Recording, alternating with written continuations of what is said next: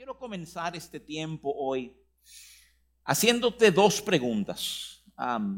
y son de esa pregunta dos cosas, ¿verdad? Primero, eh, no es para que tú voces una respuesta, ese es el tipo de pregunta que es para que tú como que midas tu corazón, que tú puedas mirar hacia adentro, tú puedas encontrarte, ¿verdad? Yo creo que tener claro la respuesta a estas dos preguntas va a permitir que tú saques mucho más de todo lo que voy a estar compartiendo, ¿verdad? Yo creo que eh, que la primera pregunta con la que quiero comenzar es esta. Es, hoy día, actualmente, en tu, en tu presente condición de vida, ¿verdad? Oye, ¿qué produce asombro en ti?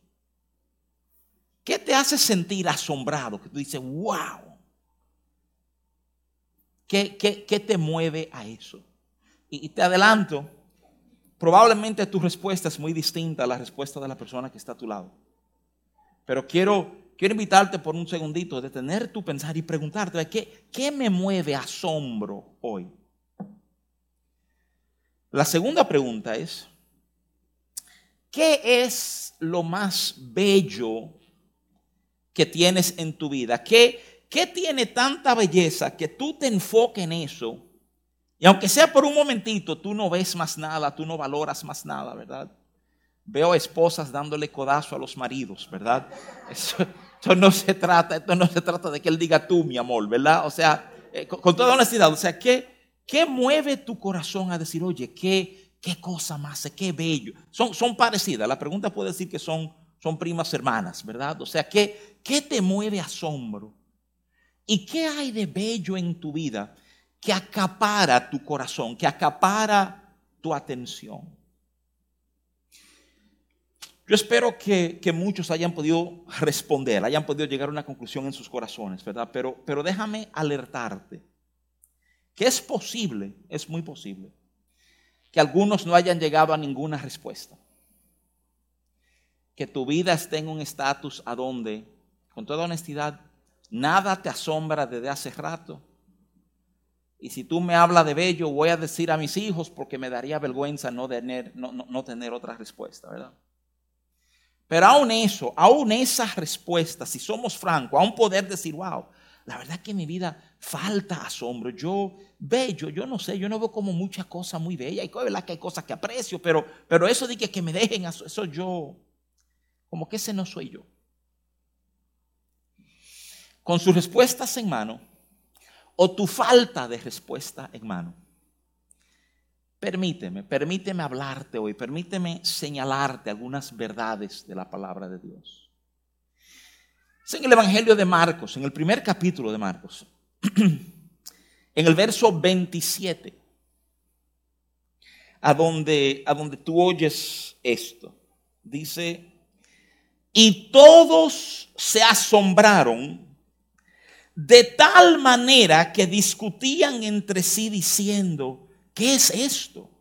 ¿Qué nueva doctrina es esta? ¿Y con qué autoridad manda aún a los espíritus inmundos y le obedecen? Marcos te está narrando las primeras respuestas que hubieron cuando Jesús comienza a operar públicamente en su ministerio. En esta ocasión, a una persona endemoniada, Él reprende un espíritu, llega libertad a la vida de esa persona. Y aquellos que han sido testigos de lo ocurrido, cuando, cuando Marcos nos narra la respuesta de ellos, nos resalta, se asombraron. El vocablo griego usado, tambeo, es curioso porque, porque dentro de sus eh, significados se encuentra el concepto estupor. Dice asombrado, estupor, que ligamos con palabras como, como estúpido, no estoy tratando de ser ofensivo, sino que ahí va la misma raíz.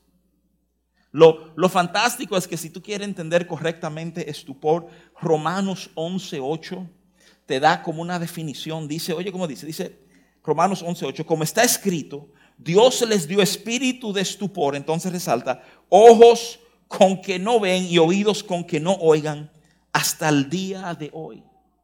El, el concepto de este asombro Es algo que te impacta de tal manera que tus ojos no registran otra cosa y tus oídos no oyen más nada. Es como, como encontrarte con eso que te, te absorbe de tal manera que más nada puede como penetrar, que más nada te llega.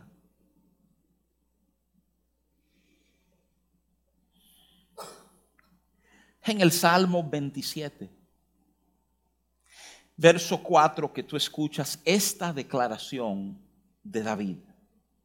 Una cosa he demandado a Jehová, esta buscaré, que esté yo en la casa de Jehová todos los días de mi vida. Yo creo que uno oye eso y dice, oye, pero David de verdad como que estaba encendido, él, él amaba a Dios. Oye, yo le demandé a Dios y una, una exigencia de mi parte es que yo estuviera en su casa todos los días de mi vida. Y yo creo que en muchos sentidos, muchos de los que estamos aquí diríamos, oye, pero yo también quiero eso, yo quiero estar cerca de Dios, yo quiero estar metido en su casa, ¿verdad? O sea, hasta que oímos qué es lo que David quería hacer aquí adentro. El verso sigue, que esté yo en la casa de Jehová todos los días de mi vida para contemplar la hermosura de Jehová y para inquirir en su templo hermosura. Noam literalmente quiere decir belleza, quiere decir pensamiento, quiere decir gracia, quiere decir esplendor. Yo quiero quedarme aquí, perdón, me dije griego, es hebreo, viene de los salmos, ¿verdad? Es este, este enfoque en Dios que, que nubla todo lo otro. Déjame, déjame ayudarte a entender por qué estoy hablando de eso, por qué te estoy preguntando qué te deja en asombro, qué es lo más bello en tu vida, ¿verdad? Es porque nosotros somos atraídos a lo que realmente es bello. Cuando, cuando algo es hermoso, caerle atrás a eso que es, eh, que es hermoso no es arduo trabajo, es, es como un deleite, es como un gozo. La idea, de, la idea de nuestro gozo está ligado, la idea de nuestro deleite está ligado a este concepto de lo que, de lo que realmente es bello.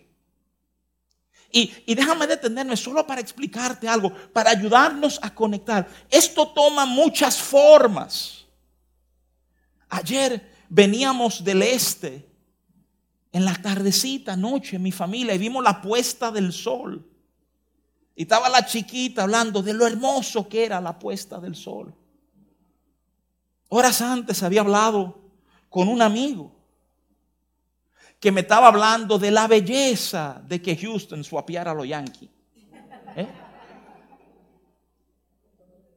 Lo, vemos, lo vemos en una canción, lo vemos, lo vemos en un cuadro, lo vemos, lo vemos en movimiento de gente, como si, si el mundo tuviera, ¿verdad? Estas diferentes fuentes de, de belleza escondidas en diferente lugar y de vez en cuando tropezamos con ellos y llamamos huyendo a gente que son como, venga, venga, venga, mira qué lindo.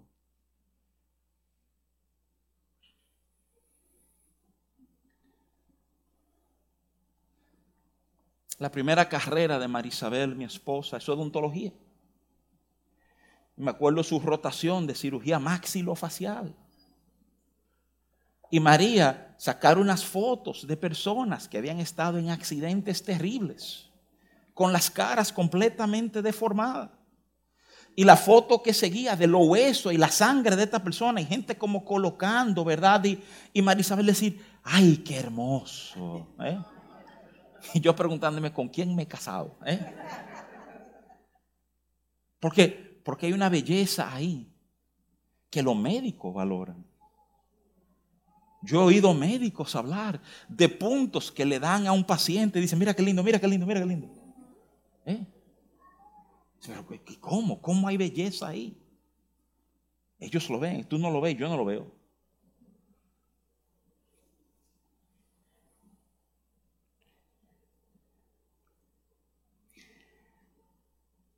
No somos precisos en definirlo, pero cuando lo vemos, lo identificamos y, y nos atrae a Él.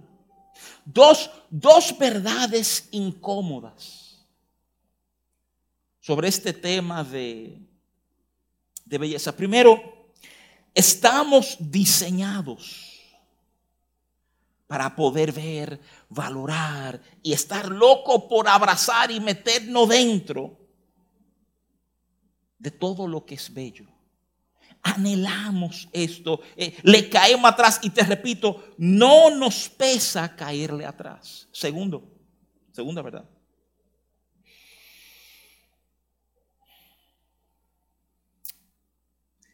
Llegamos a la adultez la vida nos ha golpeado par de veces.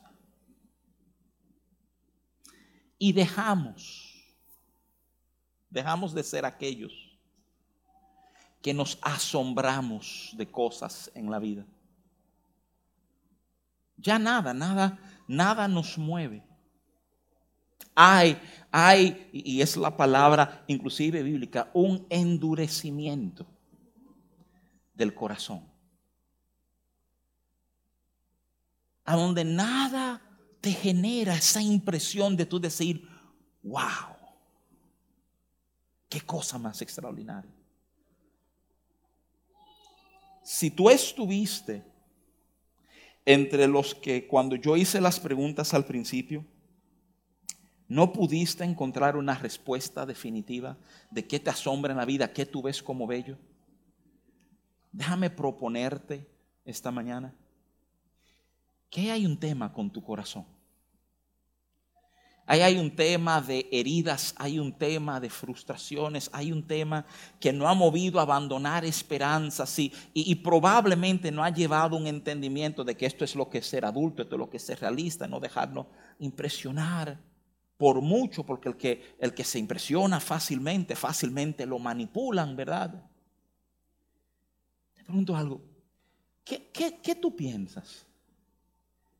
que quiso decir Jesús cuando él decía o resaltaba la necesidad de ser como niños para entrar en el reino de los cielos. Es volver a esa postura a donde cosas nos asombran, a donde hallamos belleza. Esta es la verdad. Hemos desarrollado, hemos desarrollado vidas viviendo un estándar mucho más bajo del estándar que Dios tiene y quiere ver en nosotros. Tenemos versiones falsas, genéricas de cosas que se encuentran en Dios. Hay una versión que el mundo te ofrece de paz, hay una versión que el mundo te ofrece de gozo, hay una versión de esperanza que se encuentra, hay una versión de sabiduría que se encuentra en el mundo. Hay una versión de belleza que se encuentra en el mundo. Yo creo que mucha gente han enganchado su vida corriendo tras esas versiones de belleza porque no saben que esas pequeñas bellezas solo tienen la función de señalarte la gran belleza de quien diseñó, de quien edificó, de quien planificó.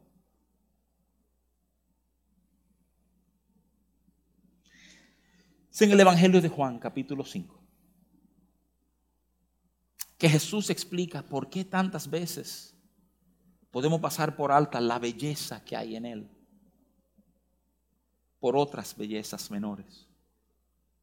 Dice Juan 5, 43 al 45 de esta manera, yo he venido en nombre de mi Padre y no me recibís. Si otro viniera en su propio nombre, a ese recibiréis. Entonces, oye lo que él dice. ¿cómo podéis vosotros creer? Pues recibís gloria los unos de los otros y no buscáis la gloria que viene del Dios único. No pensáis que yo voy a acusaros delante del Padre. Hay quien os acusa, Moisés, en quien tenéis vuestra esperanza. De nuevo, el verso 44, donde Jesús dice, ¿cómo pueden creer? ¿Cómo pueden recibir la gloria cuando tú buscas la raíz de esa palabra gloria? Incluye el concepto de belleza, de asombro. ¿Cómo pueden, cómo van a buscar la gloria de Dios si ustedes están saltando como de la gloria que uno le da al otro? Ustedes están enganchados con las cosas pequeñas, las cosas que son figuras y sombras de lo que realmente pueden encontrar en mí. Déjame decirte algo. Eh, déjame dar patrón un momentito. Vuelvo al Salmo 27, verso 4. Quiero estar en tu casa todos los días de mi vida. Gloria a Dios, David. Qué bueno que vamos a estar en la casa, Señor, para contemplar tu hermosura. Ojalá haya televisión. Seriamente, si vamos a estar en la casa de Jehová largos días, Señor, ojalá haya televisión. Con, con cable, ¿verdad? Porque porque la idea, oye, yo no sé si tu corazón responde así, estoy hablando en toda seriedad. La idea de sentarme ahí, mirando tu hermosura, por Dios sabe cuánto tiempo, como que yo no, yo no computo eso. Yo no lo pienso. No sé si, si, si, algún honesto quiere decirme, ¿verdad? Yo lo pienso y digo, oye, tiene que otra cosa. ¿Eh? Es porque no entendemos lo que es su hermosura. Es porque, porque no entendemos que estamos hablando de quedarnos fijos, atreviéndonos a valorar lo más extraordinario que jamás una persona ha visto, que aún teniendo la eternidad no vamos a sentir, me faltó tiempo. Es, algo que te absorbe de tal manera. Oye, oye esto, me urge que tú logres hacer esta conexión. Te absorbe de tal manera que escúchame, el gozo, la gloria que tú encuentras en ese artista que te fascina. No voy a preguntar cuántos fueron al concierto de Bad Bunny, ¿verdad? pero, pero que te envuelve en ese, ese artista que te envuelve. Señores, eso está diseñado, eso sentirte envuelto, conectado, eso está diseñado para señalarte y decirte que hay algo más grande todavía. Esto, esto es como un pedacito. Esa sensación que, que, ver tu película favorita o encontrarte con tu amigo más profundo que no has visto en tiempo, todos esos encuentros que alguien dice, esto es increíble, qué bueno es esto. Todo eso está diseñado para hacer, para hacer, óyeme bien, un tráiler, un avance, una, una señal. Aquí hay algo mayor.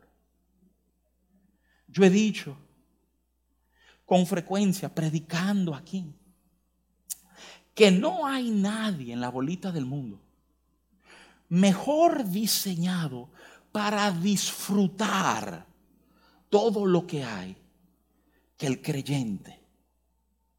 Y, y oye por qué. Porque el creyente puede oír la música más extraordinaria y deleitarse en ella sin que esa música se vuelva el ídolo de su corazón puede apreciar la obra más espectacular. Decir, esto es increíble, mira el uso de colores y de luces. Y oye, pero Dios ya es increíble. ¿eh? Sin que el cuadro se vuelva el ídolo de su. Tú ves el peligro de belleza sin Dios. Es que se vuelve el centro de nuestras vidas. Todo gira en torno. ¿Por qué? Porque descubrimos que cuando hay hermosura, no nos cuesta caerle atrás. Las cosas nos cuestan, nos cuestan caras. Tengo un amigo que dice, fíjate, si el trabajo es tan bueno que hay que pagarte para que tú lo hagas. ¿eh? Muchos de nosotros hoy, en par de horas, tenemos una crisis. En nuestros corazones decimos, ah, domingo en la tarde. Ya mañana el lunes. ¿Eh? Nos, nos pesa pensar en el lunes porque, porque óyeme, aunque somos responsables y no, nos gusta lo que hacemos, es innegable que es cuesta arriba. Y, y, anhelamos aquellas cosas en la vida que no son cuesta arriba. Que no, que no se siente como trabajo, aunque sea trabajo, no se siente como trabajo. Y ahí está el poder del asombro y de la belleza en la vida. Cuando tú estabas asombrosamente enamorado, nada costaba. Tú decías que sí, antes de entender bien lo que ella estaba pidiendo de ti. Antes de calcular el costo, ya había una disposición de hacer. ¿Y de dónde viene eso?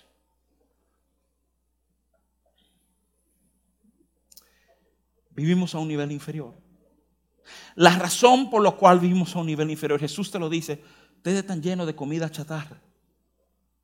Yo le estoy preparando tremendo banquete, pero ustedes se están jaltando con dulcito y disparate uno al otro. Entonces, claro que cuando llega la hora de valorar lo real, tan llenos.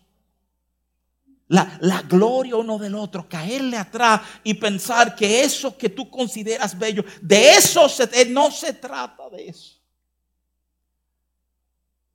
Pero así vivimos. Y, y volver, volver volver a una vida de asombro, escúchame, va a ser vital en tu vida de fe.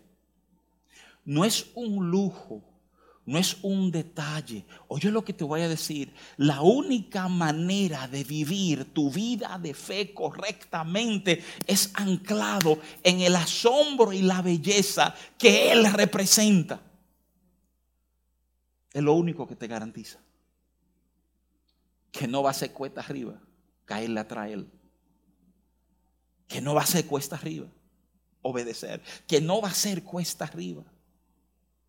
Y, escúchame, no estoy diciendo que todo va a ser sin... No, no, no. Claro que hay retos. Pero, pero cuando Él llena toda nuestra emoción, cuando Él llena nuestra expectativa de lo bello, de lo asombroso, la historia es muy distinta. Mira, Efesios, Efesios 3 siempre ha sido un pasaje con un lugar muy especial en mi corazón. Yo pasé una vez un tiempo largo estudiando con la iglesia los martes este pasaje de Efesios 3. De cómo Efesios 3 te ayuda a entender para qué Cristo mora en tu corazón. el mundo habla de Jesús en tu corazón, Jesús en tu corazón. Oh, y tú sabes por qué Jesús está en tu corazón. Hay una razón, hay un propósito. Si tú quieres entender la razón de Cristo estar en tu corazón, lee Efesios 3 a partir del verso 14. Léelo. Te va a hablar de Cristo habitar en tu corazón. Para que entonces, óyeme, fortalecido en tu hombre interior, tú seas arraigado en el entendimiento de lo alto, lo largo, lo, lo, lo ancho y lo profundo del amor de Él sobre tu vida. Porque es, es desde este entendimiento de amor, este entendimiento de cómo tú eres amado en Dios, es lo que produce un poder en nuestras vidas. sin entendimiento de amor no hay poder. Es al, casi al final de Efesios 3.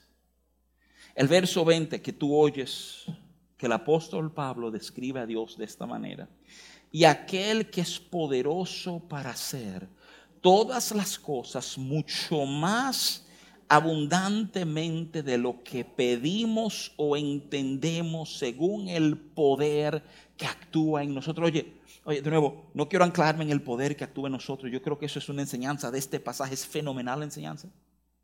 Pero, pero sí me interesa hoy detener un momentito y presentarte la forma en que Pablo presenta a este Dios. El Dios que es capaz de hacer mucho más abundantemente de lo que, de lo que tú eres capaz ¿eh? de pedir. Y algunos vemos eso como un desafío porque yo sí sé pedir. ¿eh? O entender. Y ya estamos hablando de algo superior. Estamos hablando de un Dios que va más allá de lo que yo puedo pedir. Detente un momentito. Eso es lo que le está diciendo. Que no hay un momento que tú le hayas pedido algo al Señor. Que su capacidad no es para hacer más allá de lo que tú estás pidiendo. No hay un momento que tú le has pedido a Dios hacer algo. Que Él no está dispuesto a hacer, oye, no solo lo que tú pediste, porque pedimos de acuerdo a nuestro entendimiento, sino irse más allá de lo que tú entendiste. De atender las situaciones que tú todavía no has entendido bien en tu vida. Hay, hay, algo en Él. Su naturaleza es responder. Esto lo he dicho en muchos momentos. Es responder en abundancia sin ser un Dios que desperdicia. Tú aderezas mesas para mí en presencia de mis angustiadores. Mi copa está rebosando. No hay una gota que se haya rebosado de esa copa que fue un desperdicio. Su expresión de abundancia. ¿Tú sabes lo que está diseñado para hacer su expresión de abundancia? Alimentar el asombro de sus hijos. Su abundancia está hecha para que cada vez que tú lo digas que tú eres más de lo que yo pensé. Yo todavía estoy aprendiendo quién tú eres y las riquezas que hay en ti. Y lo que David está diciendo es que si yo lograra estar en tu casa, yo no quiero ser otra cosa que aprender quién eres tú y qué hay en ti. Él está defendiendo. David literalmente está defendiendo lo más importante en la vida. Porque de nuevo, si se va ese asombro, si se va esa belleza, mi fe es cualquier otra cosa. Mi fe no está motivado por la grandeza de Dios, sino por cumplir con el pastor. Por, por mi círculo social que se encuentra aquí en la iglesia y si dejo de venir van a preguntarme diez veces por qué no estoy yendo. Yo necesito ese asombro y necesito esa belleza en mi vida. Déjame enseñarte por qué. Si tú me acompañas al Salmo 27. Déjame verte los versos que preceden esa declaración por parte de David. Oye cómo comienza el Salmo 27. Oye los primeros tres versos. Jehová es mi luz y mi salvación. ¿De quién temeré? Jehová es la fortaleza de mi vida. ¿De quién he de atemorizarme? Cuando se juntaron contra mí los malignos, mis angustiadores y mis enemigos, para comer mis carnes. Ellos tropezaron y cayeron. Aunque un ejército acampe contra mí, no temerá mi corazón. Aunque contra mí se levante guerra, yo estaré confiado. La pregunta, ¿de dónde tú crees que viene esta certeza de David? Aunque un ejército acampe, aunque contra mí se levante guerra, yo estaré confiado. Y cuando él gira a Dios y le dice, es en tu casa que quiero estar. Él no le dice, para que tú me defiendas, para que tú pelees mis batallas, para que Jehová de los ejércitos, fuerte y poderoso, no. Es que literalmente ejércitos se están moviendo en contra de mí. Déjame ver tu hermosura. Porque si lo veo, si llego a verlo, todo lo... Señores, la hermosura sostiene la fe de David la hermosura que él sabe que hay en Dios, lo sostiene para decir, venga quien venga, yo sé en quién he confiado. Eso no viene de disciplina. Eso no viene de repetirte algo mucho. Eso viene, eso viene de haber logrado degustar. De haber visto y probado lo bueno que es Dios. Él vio su hermosura. Y eso, eso tomó su corazón. Cuando tú te cuadras con aquello que es bello para ti, tú te lo aprendes. Tú anhelas imitarlo. Tú quieres que eso sea parte de tu vida. Porque de nuevo, es en esa belleza, en ese asombro, que lo difícil se vuelve fácil.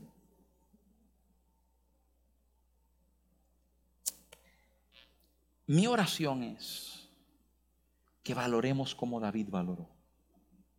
Que seamos capaces de decir aquí, oye, que en mi vida yo vea a Dios tan hermoso, tan bello, tan asombroso, que ahí es que yo encuentre mi refugio, que ahí es que yo encuentre el descanso de mi corazón. Aunque el mundo se levantara en contra de mí, déjame perdido en tu hermosura. Que ahí anclado todo va a estar bien. Última palabrita. Aquellos que han perdido su asombro. El que no haya lo bello en su vida. En su palabra. Él promete quitar los corazones de piedra y darnos otra vez corazones de carne. Yo creo, y perdóname que te hable así frontal directamente, que hay cosas que tú tienes que perdonar, cosas que tú tienes que olvidar. Y cuando digo olvidar, no es irresponsablemente olvidar, es ponerlo a sus pies. Es decir, eso, eso que el Señor maneje eso, que el Señor haga justicia en eso. Porque honestamente, sin ese asombro, sin esa belleza en tu vida, qué difícil lo que tienes por delante.